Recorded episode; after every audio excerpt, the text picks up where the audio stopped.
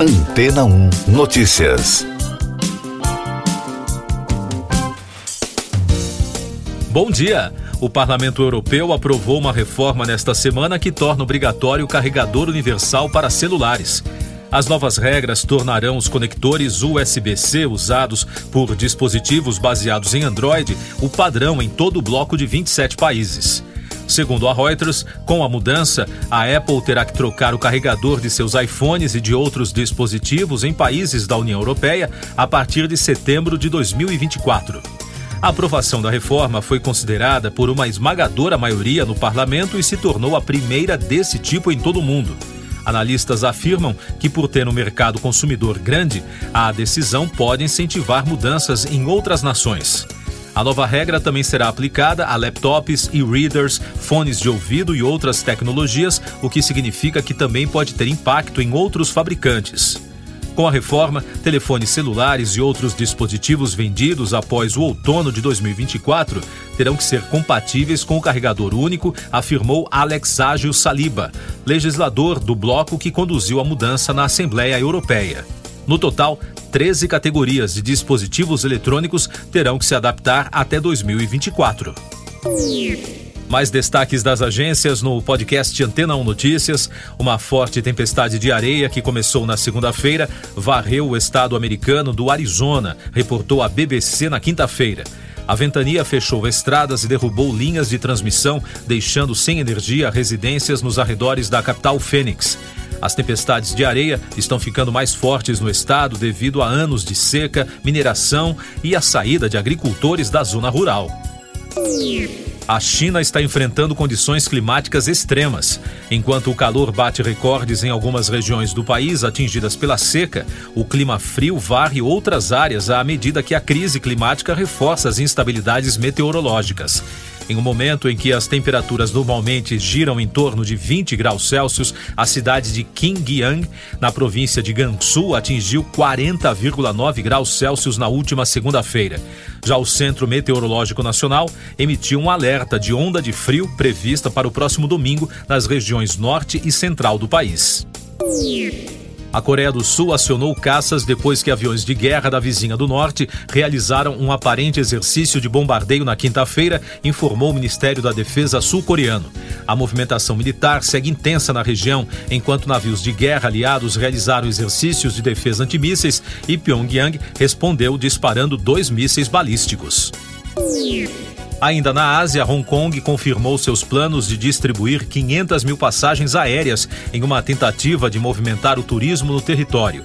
Em 2020, a autoridade aeroportuária comprou cerca de meio milhão de passagens das companhias aéreas como parte de uma iniciativa para apoiar a indústria da aviação no pós-pandemia, explicou o porta-voz da Airport Authority. Os ingressos, no valor de cerca de 254 milhões e 800 mil dólares, irão para visitantes globais, além de residentes. A escritora francesa Anne Ernaux, de 82 anos, ganhou o Prêmio Nobel de Literatura, anunciou a Academia Sueca em Estocolmo na quinta-feira. Segundo a entidade, o prêmio foi concedido pela coragem e acuidade clínica com que desvenda as raízes, os estranhamentos e os constrangimentos coletivos da memória pessoal. Ernaux é a 17ª mulher a receber a honra entre os 119 laureados desde a criação do prêmio em 1901. Eu sou João Carlos Santana e você está ouvindo o podcast Antena 1 Notícias com os destaques das rádios pelo mundo.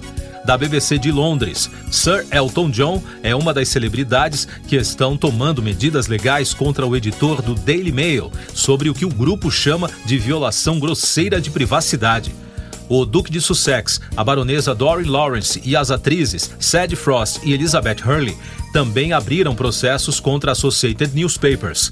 Segundo a emissora britânica, a suposta atividade da publicação inclui esconder dispositivos de escuta nos carros e nas casas das pessoas. Um porta-voz da empresa descreveu as alegações como absurdas difamações.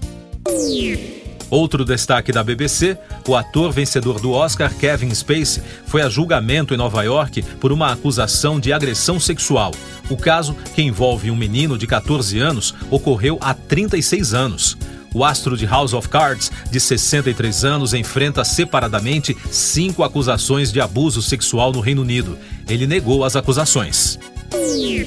Dos Estados Unidos, da rede iHeart, a banda Paramore publicou uma mensagem sobre a confusão que ocorreu durante um show em Salt Lake City na noite de terça-feira. Os músicos condenaram a violência e ainda tiveram cuidado de explicar por que eles não impediram o incidente que envolveu um homem e várias mulheres. De acordo com o comunicado, a equipe de segurança e funcionários do local foram informados e conseguiram conter e remover o agressor. O trio terminou a declaração dizendo que os shows do Paramore devem ser um lugar seguro para as pessoas e se você não pode respeitar isso, não venha. E de Nova York, da Fox News, a apresentadora e empresária Sharon Osbourne, esposa do roqueiro Ozzy Osbourne, disse que está com o coração partido pelo marido após diagnóstico de Parkinson. Ela desabafou ao participar do documentário Paxman Putting Up with Parkinson's, da emissora inglesa ITV. A produção acompanha a vida do apresentador Jeremy Paxman, diagnosticado com a doença há um ano e meio. Sharon falou sobre como se sente, especialmente tendo em vista a maneira ativa com que Ozzy leva sua vida.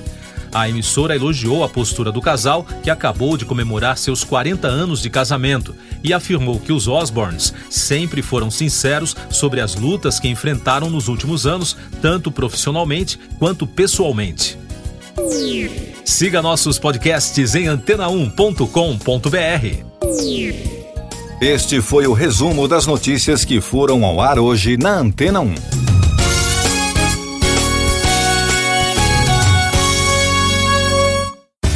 Depois de tanto conteúdo legal, que tal se hidratar com água rocha branca?